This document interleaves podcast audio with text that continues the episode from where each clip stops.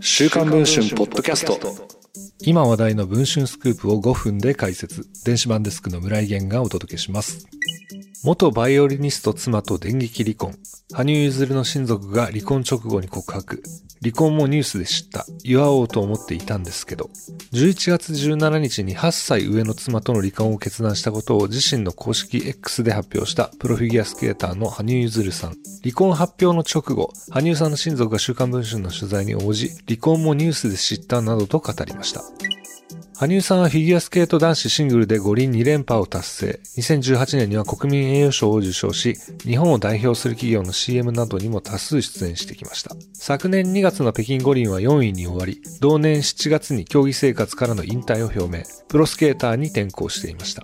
羽生さんは今年8月4日、元バイオリニストの英子さんとの結婚を発表。仲睦まじく結婚生活を送っていると見られていましたが、突然の離婚発表となりました。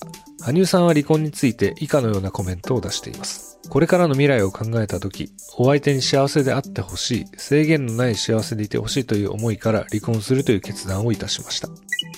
離婚発表の直後、羽生さんの親族に話を聞きました。離婚について聞くと、結婚も離婚も事前に聞かされていませんでした。結婚後、本人も詳細を公表していないので、落ち着いたら祝おうと思っていたんですが、離婚もニュースでした。これまで羽生さんの父親とはフィギュアのことで連絡を取っていましたが、結婚の報道があってからは連絡をするのも控えていた。過激な取材を嫌がっていたのかと記者が聞くと、こっちまではそういう話は届いていないが、そんな感じはあったのかなと思います。でも取材が来ても話さないでほしいとは言われていません。このように語りました。